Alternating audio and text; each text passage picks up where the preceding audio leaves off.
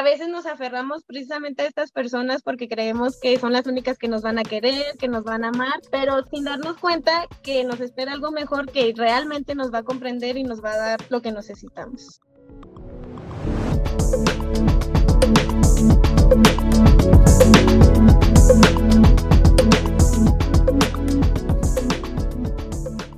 Bienvenidos a Desencantados, el podcast donde juntos nos ponemos vulnerables durante la madrugada y hablamos con el corazón sobre el amor y sus decepciones, toxicidad, incompatibilidad, injusticia, dolor y desencanto.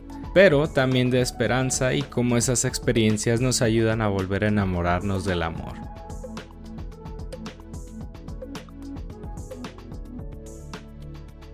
En el episodio de hoy conversamos con Dani, una emprendedora, estudiante y mujer de fe que experimentó las amargas mieles de la toxicidad y nos habla de ciertas acciones, actitudes y pensamientos que hacen que una relación en proceso se deteriore hasta romperse. ¿Has tenido una relación tóxica o has sido tú esa personita que ahoga a su pareja en escándalos de celos, drama e intensidad constante? Bueno, cualquiera que sea el caso, toma tu botana ahora porque ya inicia nuestra conversación con Dani Ayala. Y bueno, le damos a todos, toda la audiencia la bienvenida, a los que escuchen este cotorreo con Dani Ayala, nuestra invitada del día de hoy. Hola a todos. Dani, ¿te quieres presentar con los que te escuchan? Mi nombre es Norma Daniela Ayala González, pero me gusta que me digan Dani. Tengo 25 años, eh, vivo en Chihuahua, Chihuahua y actualmente trabajo en un local de fotografía. Bueno, soy dueña. Eso, emprendedora. Para que vean lo, tus exes lo que se pierden, ¿verdad? Ellos saben lo que se perdieron. Muy bien, Dani. Eh, primero que nada, vamos a, siempre omitimos nombres aquí en Desencantados. vamos a darles chancitas a esas personas de las que estamos, los que estamos hablando. Entonces, como ya saben, el, es, ya, ya se nos hizo moda referirnos aquí como en el, en el episodio pasado, a los hombres como Pancho. Entonces, Dani, ¿cómo conociste a Pancho? A Pancho lo conocí en el 2017 en un evento de la iglesia. Él era amigo de una de mis amigas, no tan cercano, pero ya conocido, entonces es ahí cuando me lo presentan.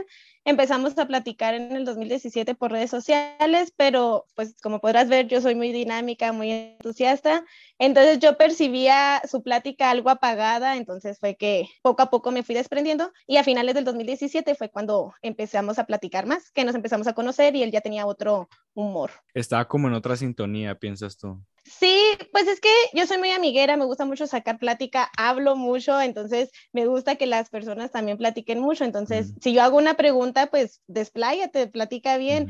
Y él, yo le preguntaba algo y lo sentía como que muy cortante, muy hasta aquí. Y ya, entonces decía, no hay proactividad de sacar plática, entonces pues no quiere ser mi amigo, entonces hasta aquí la dejamos. Ok, entonces a lo largo de su, digamos, relación, tanto de amigos y después un poquito más, ¿te, ¿siempre fue así o fue, este, digamos, tomando un poco más de, de confianza, eh, se volvió más platicador? ¿Cómo fue eso? Eso solo fue al inicio, en 2000, en diciembre del 2017 pasa que falleció mi mami, entonces como ya éramos conocidos, él me manda mensaje consolándome, este, dándome unas palabras de apoyo y se lo contesté, digamos, a la semana. ya aquí él empieza con otra actitud más de confianza, más amiguero, ya me empieza a decir este, que cualquier cosa que necesite puedo contar con él y ya de aquí empezamos a entablar amistad. Es ahí cuando él me dice, estuvo muy chistoso porque me dice, como que yo siento que te caigo mal. Y no era que me cayera mal, solo que no me, no hallaba esta conexión para sacar plática. Entonces dije, ok, a mí misma dije, le voy a dar una oportunidad para que entablemos una amistad. Y a partir del 2018 es que ya iniciamos a platicar como amigos, ya empezamos a cotorrearla, a hacernos bromas, a llamarnos. Ya había más temas de comunicación, entonces ya, ya durante también del 2018 en adelante, pues ya platicábamos todos los días ya había, pues sí, este entusiasmo por seguir la plática.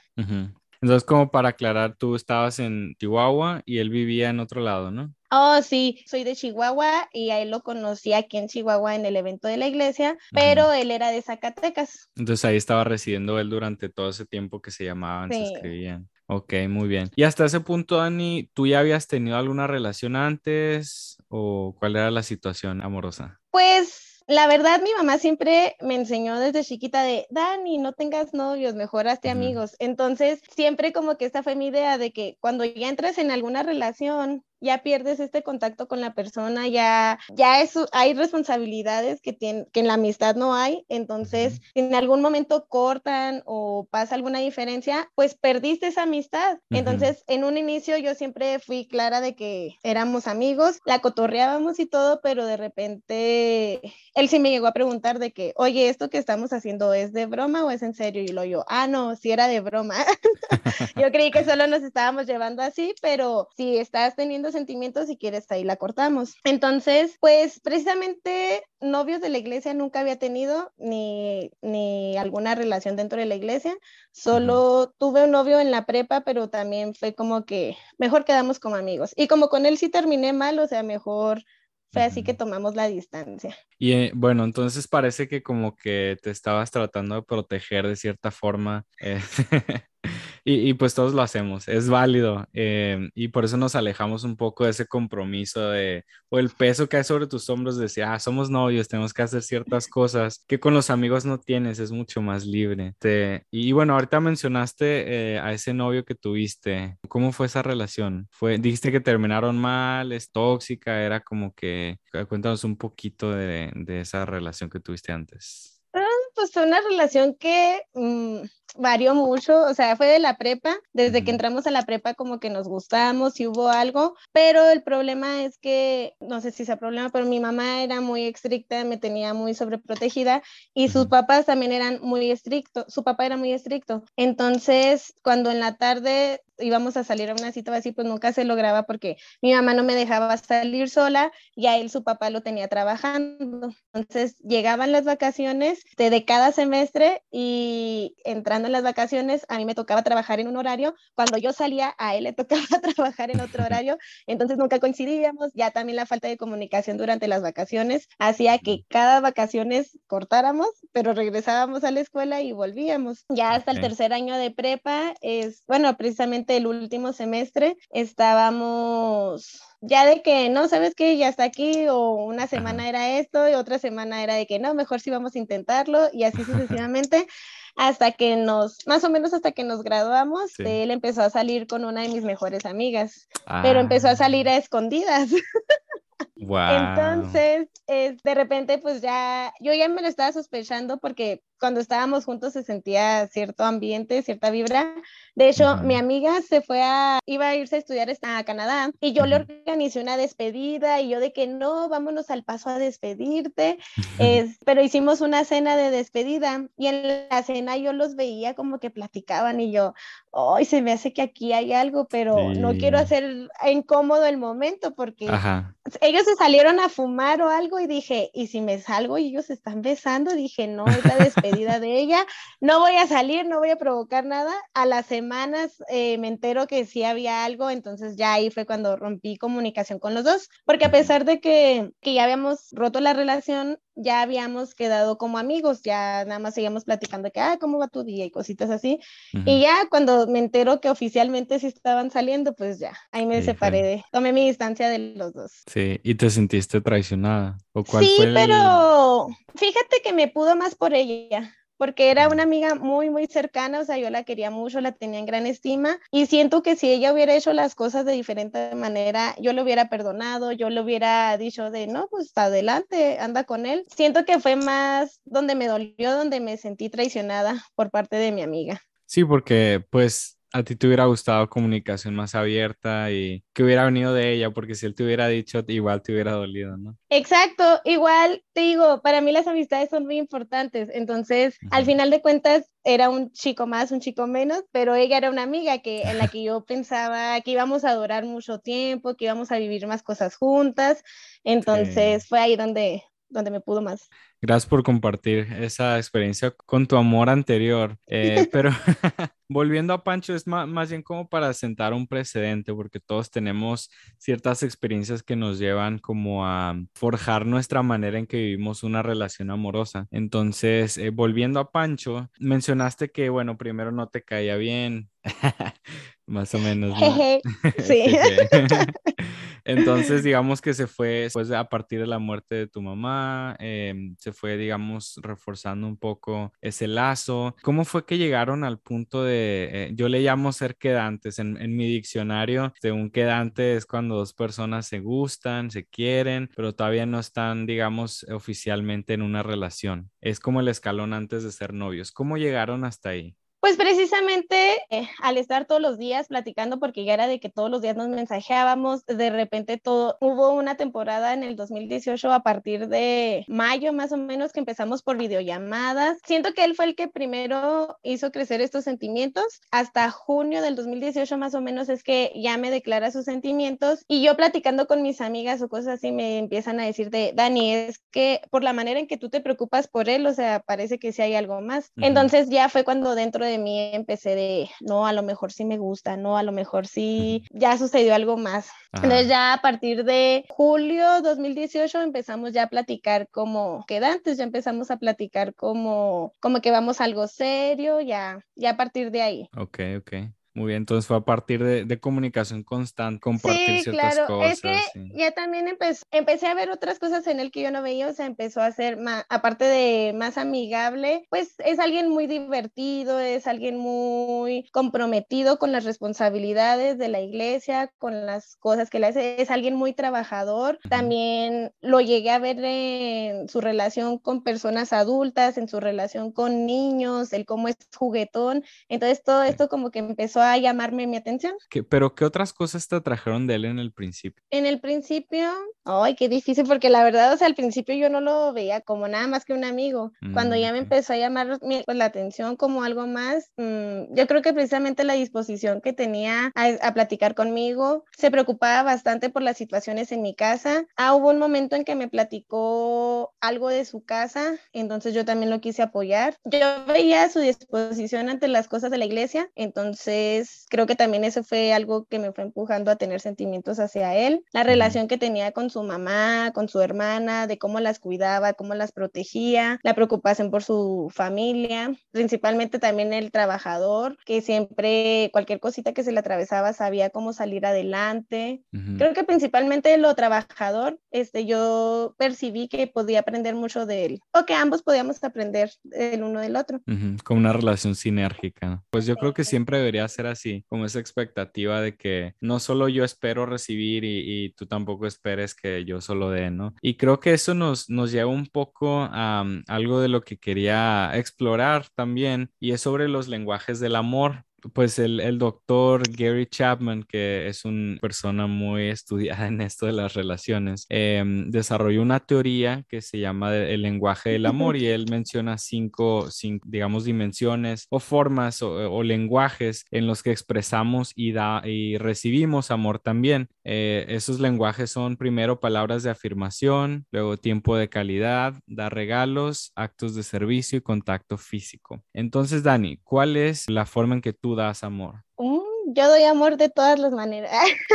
es que creo que el principal acto de servicio. Que sí, pues tiene sentido, tiene sentido. Pues que cuando él, por ejemplo, te expresaba preocupación por la situación en la que vivías, eso tú lo percibías así como que, ah, bueno.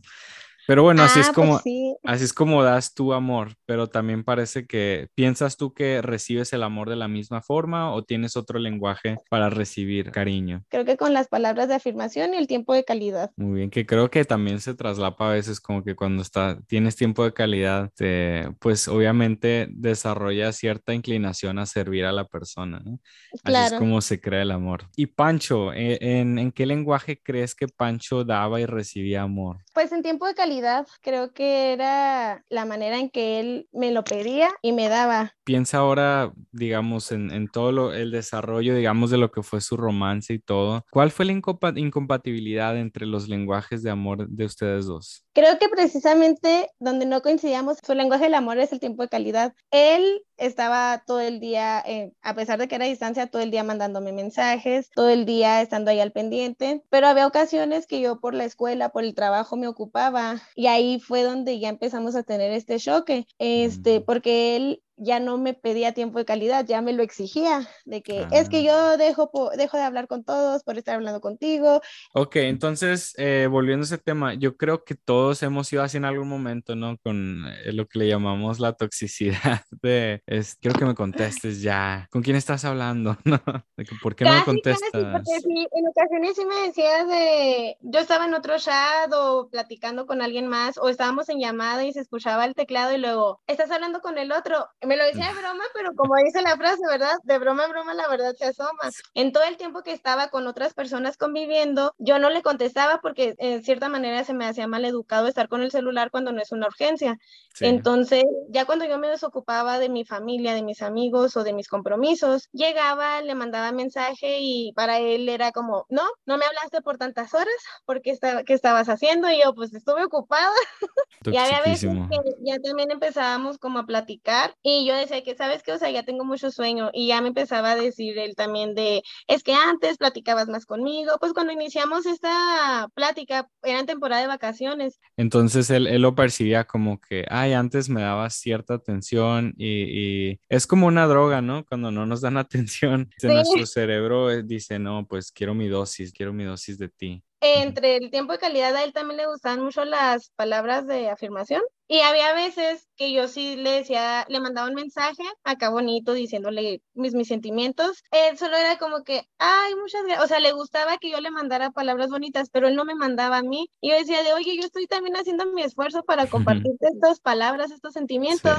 Tú también podrías hacer el esfuerzo. Y siempre me decía que no, que él no le salía, o me mandaba alguna canción, o él era de mandarme puras frases, pero no expresar profundamente realmente lo que él sentía. Y ahí yo acabamos porque yo también decía, pues si yo estoy haciendo un esfuerzo, creo que tú también lo podrías hacer. Sí, claro.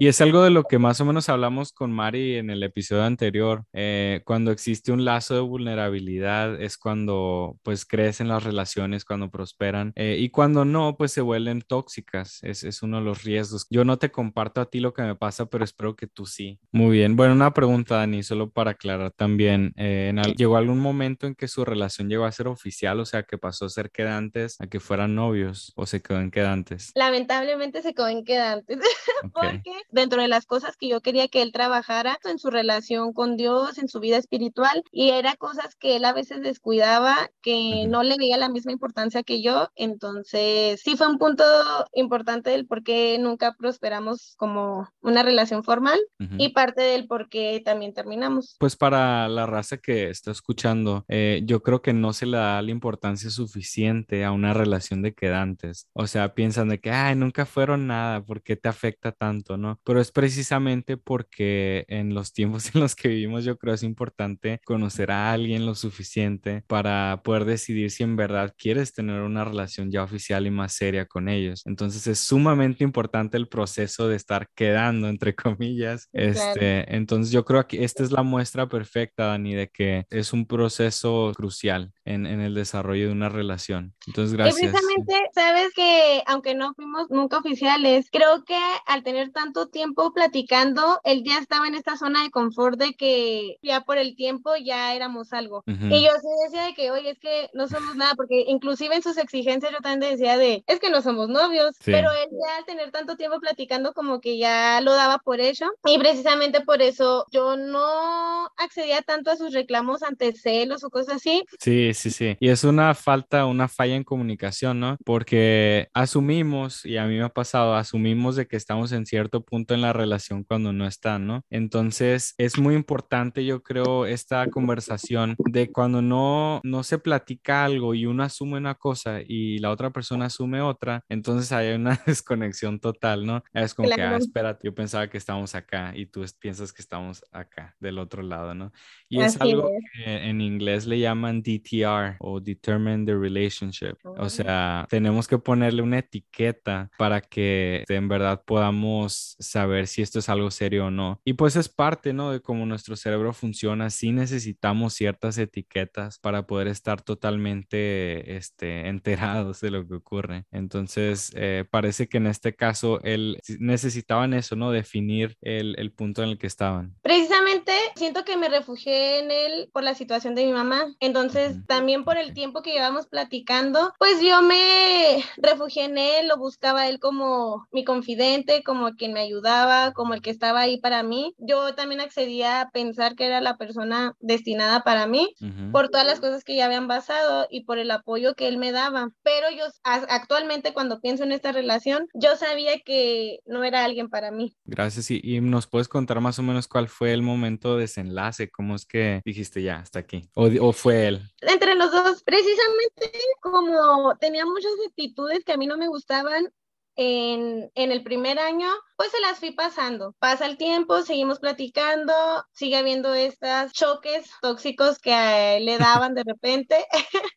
Y yo decía, no, al rato lo voy a entender o no, la que está mal soy yo, voy a hacer esto para mejorar. Después, algo que le daba a él mucho, mucho, yo soy una persona, te digo, muy social y a él le, gusta el tiempo de calidad. Entonces, a él lo que le molestaba era que en el tiempo de calidad lo compartiéramos junto con otras personas, con más amigos o simplemente el verme a mí a platicar con una amiga mientras podía aprovechar estar con él, era algo que a él le daba mucho coraje. Entonces, fueron cosas que yo fui pasando y dije, no, sí, cierto, este, si estamos, si queremos formalizar algo, creo que también le tengo que dar mi prioridad a él. Lo que ya fue el quiebre definitivo fue precisamente sus celos, porque antes ya me había reclamado de, de mis amistades, pero durante el último año una amiga subió una foto y yo salía con un amigo, era una foto grupal y yo salía enseguida de un amigo. Y fue donde él ya me empezó a reclamar de que no, pues qué bonita te ves abrazada de él y yo de que foto grupal, somos amigos. Y partir de ahí ya me empezó a hacer más reclamos de otras amistades. Me empezó a mandar fotos de hace 10 años que yo tenía en mis redes sociales. No manches. Qué te ves con esta persona.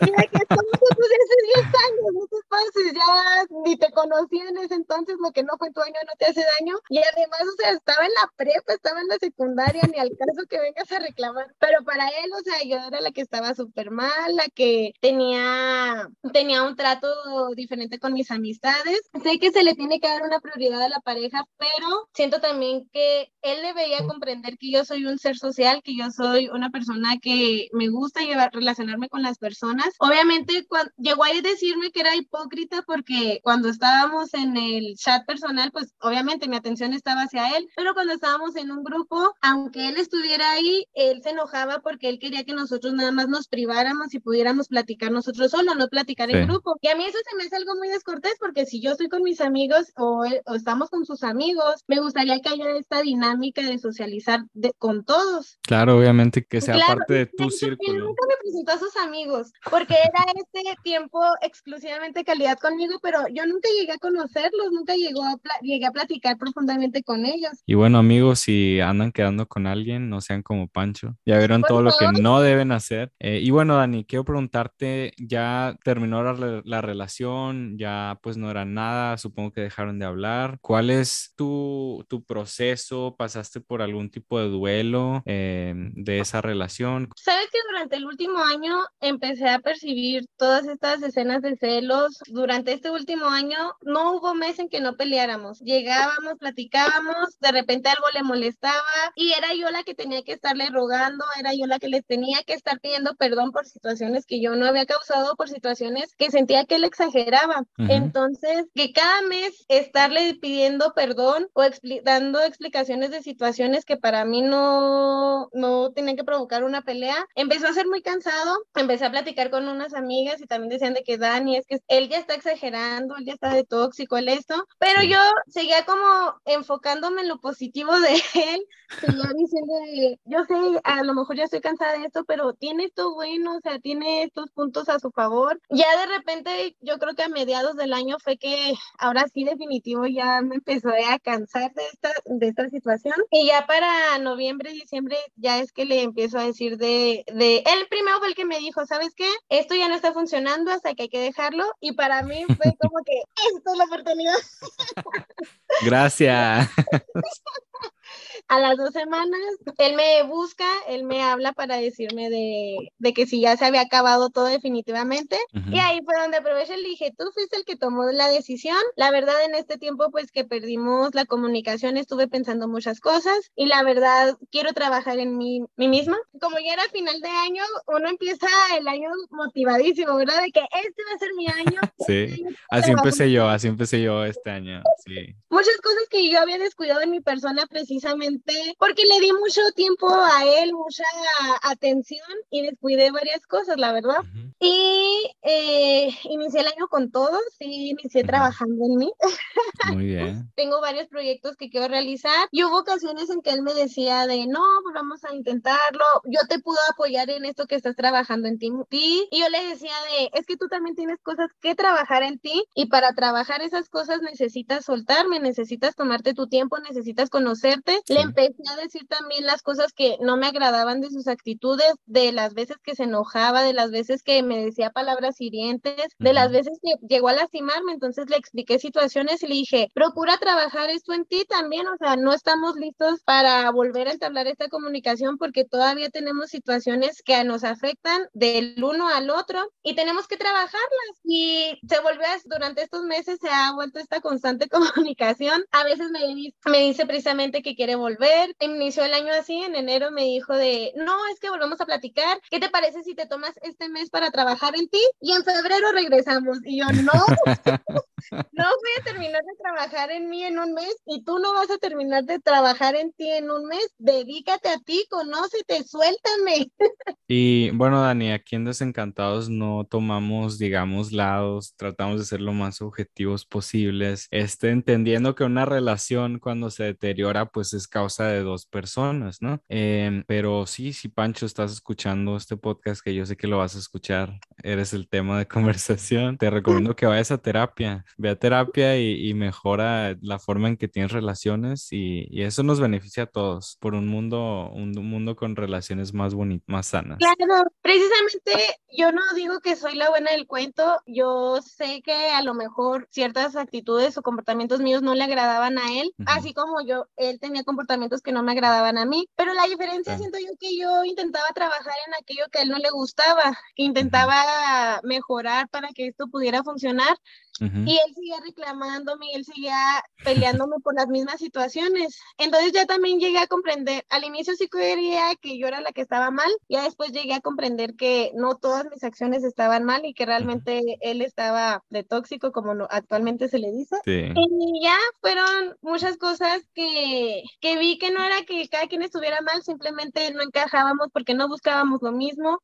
A lo mejor cuando yo encuentre a alguien ya van a comprender mis actitudes, mis comportamientos y los va a pasar y él va a encontrar a alguien que se le haga normal o que tenga todo el tiempo para él y está bien, va a encontrar a esta persona con la que va a encajar. A veces nos aferramos precisamente a estas personas porque creemos que son las únicas que nos van a querer, que nos van a amar, pero sin darnos cuenta que nos espera algo mejor que realmente nos va a comprender y nos va a dar lo que necesitamos. Muy bien dicho, Dani, gracias. Y precisamente esto nos lleva perfectamente a la última sección de este episodio que me gusta llamarle preguntas flash. Ash. Entonces son respuestas cortas, pero que nos van a dar mucho insight en lo que pues eres tú, lo que sacaste de todo eso, ¿no? Entonces la primera pregunta, imagina que es el año 2045, ya estás casada, ya has disfrutado a tus hijos, entonces ya eh, sabes lo que es una relación sana, ¿no? Y recordando lo que fue esta relación con Pancho, ¿qué dirías tú que fue la lección más importante que aprendiste? Creo yo que el no aguantar tanto de una persona. yo siempre he sido de darles oportunidades y soy muy empática y soy muy... Trato de darle lo mejor a las personas eh, siempre, pero creo que aprendí a marcar límites. Aprendí a que no le puedo a dejar a una persona que llegue tanto conmigo, que, que llegue a exigirme tanto, que llegue a no valorarme tanto.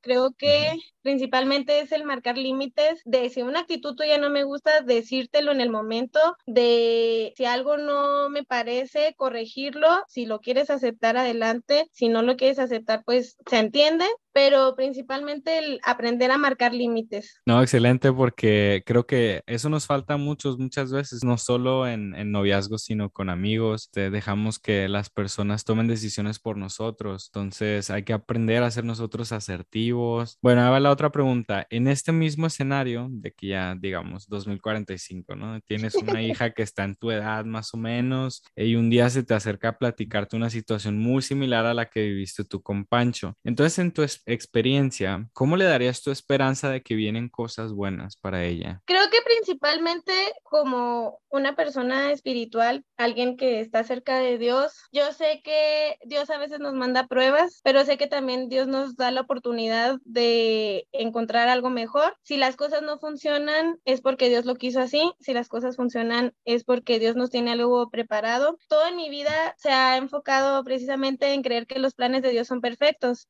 Excelente, excelente. Y creo que este es un principio universal, o sea, no solo las personas espirituales, sino que este, todos tenemos o, conocemos el principio de la esperanza y la fe. Entonces, el, el, ver hacia adelante con, digamos, una actitud diferente puede cambiar muchas de las cosas que, que nos ocurren. Entonces, bueno, la otra, en una escala del 1 al 10, esto es muy importante para mí porque este, quiero que seas muy honesta.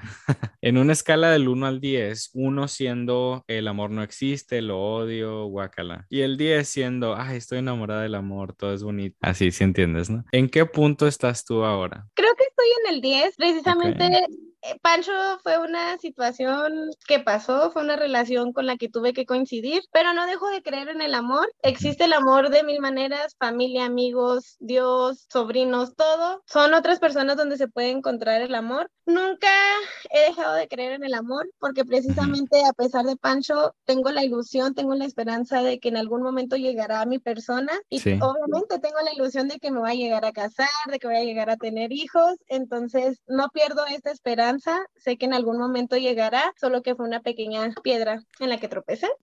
Excelente, que si lo ves desde otro ángulo, tal vez una, fue una piedra que te ayudó a escalar. Claro, me, enseñó a, me enseñó algo para mis futuras relaciones. Y bueno, Dani, como resultado de lo que has aprendido y lo que has vivido durante y después de eso con Pancho, ¿qué mensaje quisieras tú transmitir a las personas para que no pierdan la esperanza y vuelvan a encantarse con el amor? Yo creo que nunca deberían de perder esa esperanza en el amor. Siempre va a llegar algo mejor, siempre va a llegar alguien que nos enseñe el por qué no funcionó con esa persona. Cada persona es un aprendizaje en nuestras vidas y por ahí dice una frase que si con la persona incorrecta sentiste todo esto, imagínense cuando llegue la correcta. Va a ser algo aún más bonito, va a ser algo aún más especial y siempre va a llegar esta persona a enseñarnos que el amor sigue existiendo, que el amor lo vale. Creo que no hay que perder esta esperanza, porque creo que el amor es de los, de los valores más bonitos que tenemos.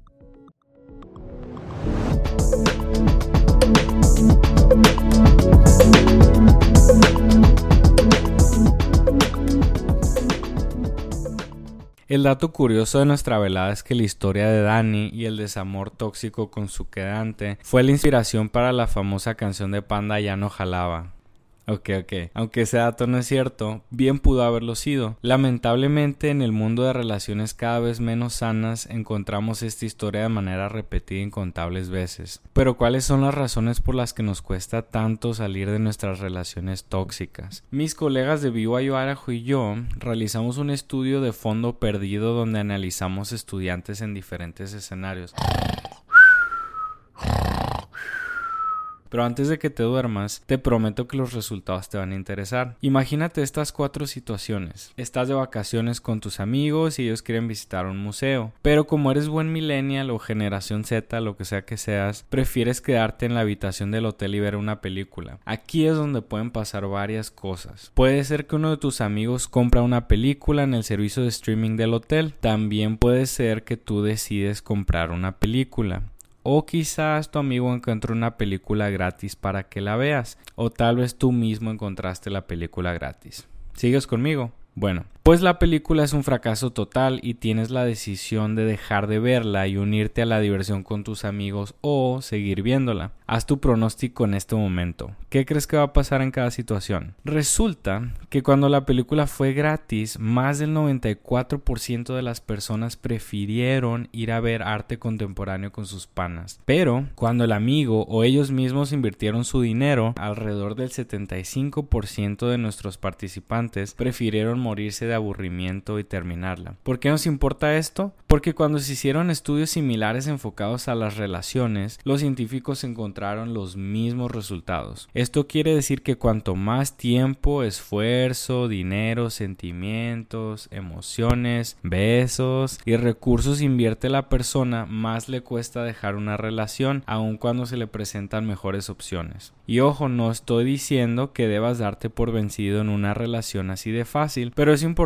saber identificar a un tóxico o tóxica. Así que te dejo los cuatro tipos de tóxicos según el doctor George Everly. Primero está el narcisista agresivo. Esta es la típica persona carismática, emocionante por fuera, pero que esconde inclinaciones abusivas y controladoras en el fondo. A veces notan en el fondo. Estas personas no ven sus faltas, sino que se ven a sí mismos como asertivas. Después está el frenemy. Esta es la persona que se aparece cuando estás en tu peor momento. Parece que es un hombro consolador para todos. Parece ser tu amigo o amiga, pero en realidad no tiene como motivación el ayudar a los demás, sino que se siente superior a alguien cuando los ayuda, a alguien que está peor que él o ella. Debes tener cuidado con estas personas porque pueden sabotear tu felicidad y tu éxito. Después está el quejumbroso negativo. Estas personas tienen maestría en ser pasivos agresivos agresivos y aunque superficialmente parecen buena onda, pues no lo son. Por último, el dramático seductor. Estas son personas divertidas, sumamente atractivas por su forma de vivir la vida al extremo y atraer a sin fin de parejas, pero al final del día son inseguras y afectivamente irresponsables. Probablemente has visto a estos personajes en todos los chick flicks que existen.